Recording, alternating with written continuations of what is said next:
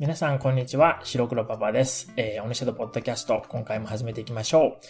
えー、っと、もう11月も半ばを過ぎて、今年ももうすぐ終わっちゃいますね。えー、っと、もう本当、あと1ヶ月ちょっとだけですよね。今年も早かったなって感じなんですけど、皆さんはどんな風に感じてますでしょうか。えー、僕は、えっと、今年は引っ越しも2回入れましたし、え去年の今頃ですね、カリブ海の離島からロッキー山脈経由で、えっと、この西海岸まで移動してきて、え実際にすると夏は4時間差があるんですよね。なので、それで今年も早かったなって、なおさらそういう風に感じてるのかもしれないですね。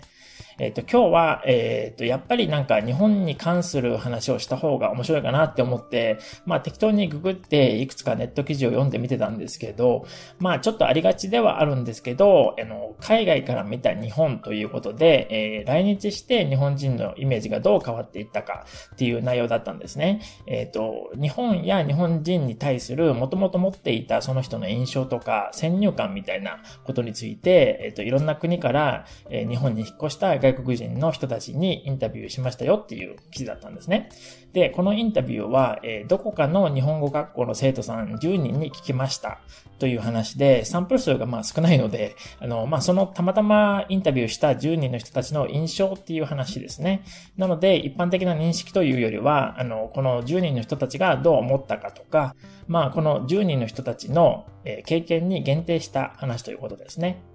まあちょっとあの、ポッドキャストを聞いてくれてる人たちの中にも、あの、日本に行ったことがある人たちはたくさんいると思うので、えー、みんなはどんな感じかなと思って、ちょっと話してみたいと思っています。えー、今ちょっと考えてるのは、これはちょっと今まで、あの、交流のあった人たちに、僕も自分でインタビューして聞いてみようかなって思ったりしてるんですね。なんかちょっとそういうのを聞けるのも面白いかなと思ってるんですよね。で、実現するかはまだちょっとわからないんですけどね。まあ楽しみにしててくださいね。えー、じゃあ話を記事に戻して、えー、まずはざっとどんなことが書いてあったか、そのまま読んでみますね。えー、一つ目は、えー、日本人は真面目で、えー、冷たそうだと思ってたけど、実は優しい。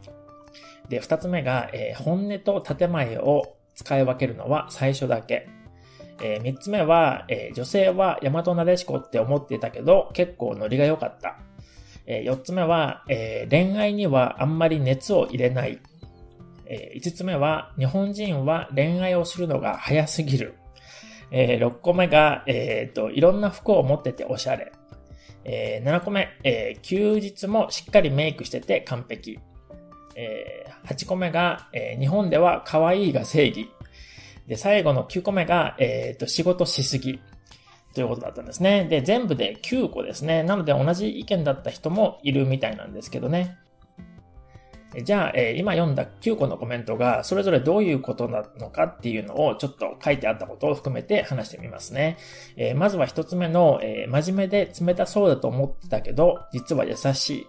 ということなんですが、えっ、と、日本人は冷たそう、冷たい人が多そうって思ってた人が、この10人中半数以上いたみたいなんですね。結構多いですよね、これはね。えっと、10人中の1人で、中国の20代の女性は、日本人は冷たいっていう印象を来日前はずっと持っていたということなんですね。でも日本に行ってからは優しい人が多いっていう印象に変わってみたいですね。えっ、ー、と、きっとまあ、あの、いい人たちに出会えたんですね。よかったですね。安心しました。えっ、ー、と、で、もう一人は、えー、ブラジルの20代男性ということなんですけど、えっ、と、ハグやキスで、えー、挨拶をしないし、そんなことしたら逆にちょっと失礼とかおかしいって言われたらしいんですね。言われちゃったんですね、多分ね、これね。そういうことなんだと思うんですけど。なるほど。で、えー、会釈だけって言われたらしいんですね。それで彼はかしこまりすぎてて距離を感じる。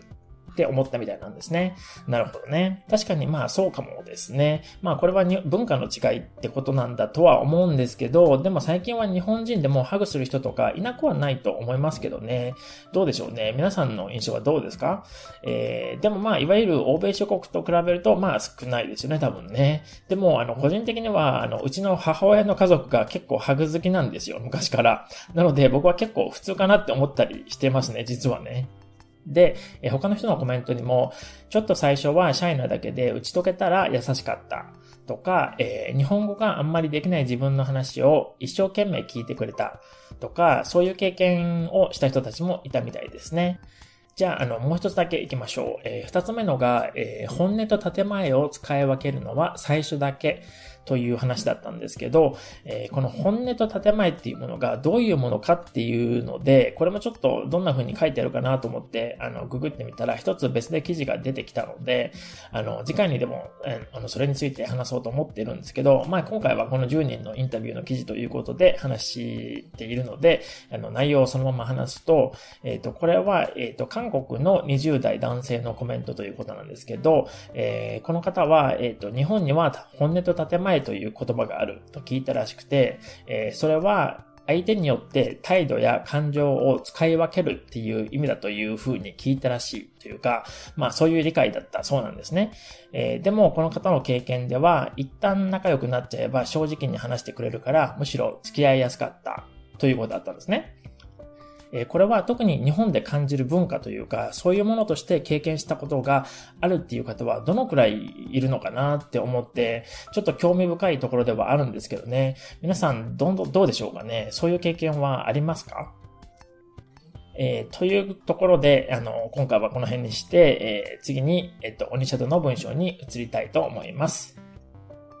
えー、前回までうちにと間の使い方の違いについて話してたんですけど、えー、僕の生徒さんで、あの、ペイトリオンにも、えっと、入ってくれてる人で、うちにを使った文章を自分でも作ってみてたんですね。でもなかなかこれがちょっとニュアンスが難しいということで、あの、ペイトリオンの中に、えっと、 Onishi Shadow Native Pattern っていうものが、あの、あって、あの、一つの文法につき5個の例文と録音がついてきて、えっと、それで、えっと、シャドーイングしてニュアンスを身につけたりするっていうものなんですけど、えー、その中から文章を一つ、オニシャドの文章として使ってみたいと思います。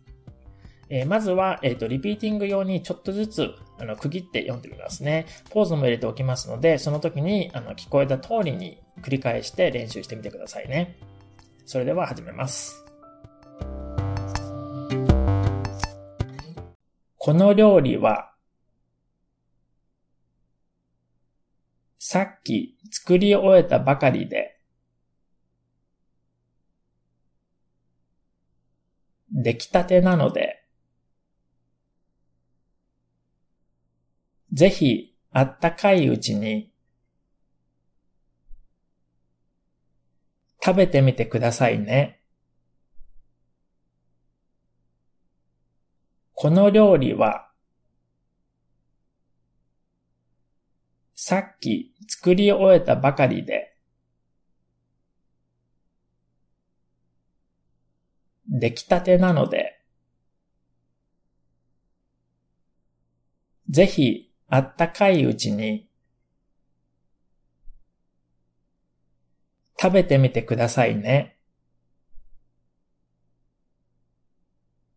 この料理は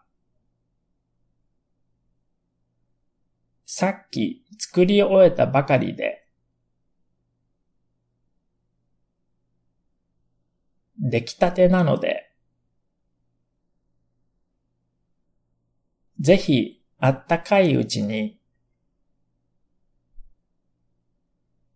食べてみてくださいね。この料理はさっき作り終えたばかりで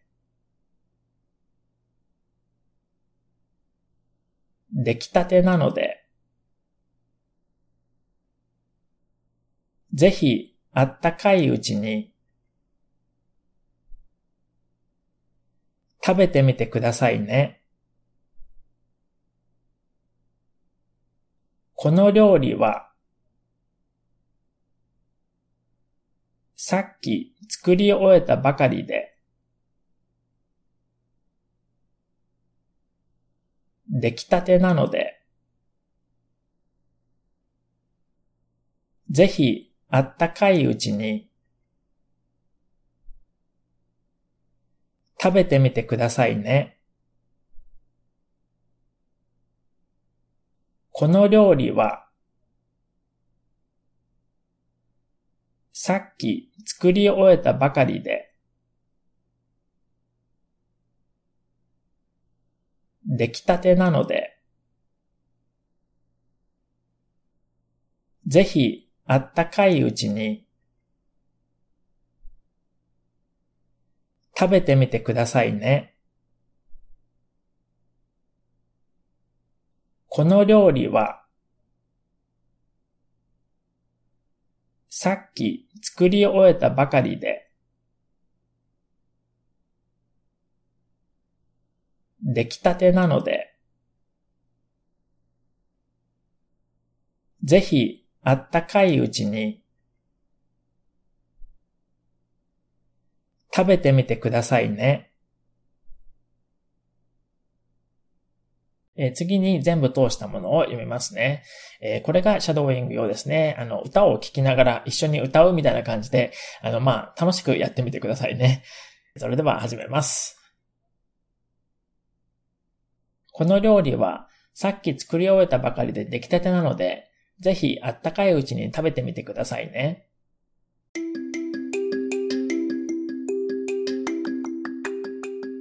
えー、オニシャドの文章は以上となります。えー、また次のエピソードも割とすぐちょっと事情があって配信する予定ですので、えー、またすぐに会いましょう。それではまたね。